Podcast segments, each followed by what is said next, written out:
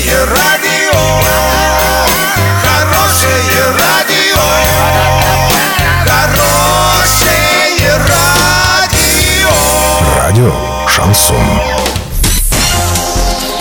В студии с новостями Александра Белова. Здравствуйте. Спонсор выпуска магазин «Строительный бум». ИП Халикова РМ. Низкие цены всегда.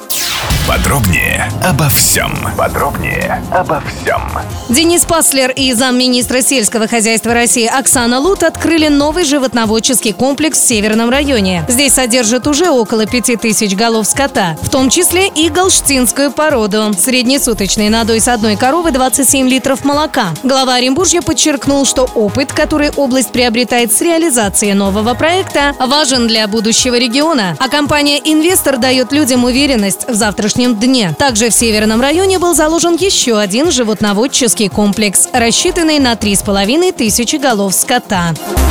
Недействующие посты ГИБДД, расположенные на территории Орска, не планируется использовать по назначению, заявил на заседании городского совета замначальника УМВД Орска Алексей Ситников. Сейчас полицейские пытаются поддерживать их в более или менее приемлемом состоянии, но в ближайшем будущем планируют передать ненужные объекты муниципалитету.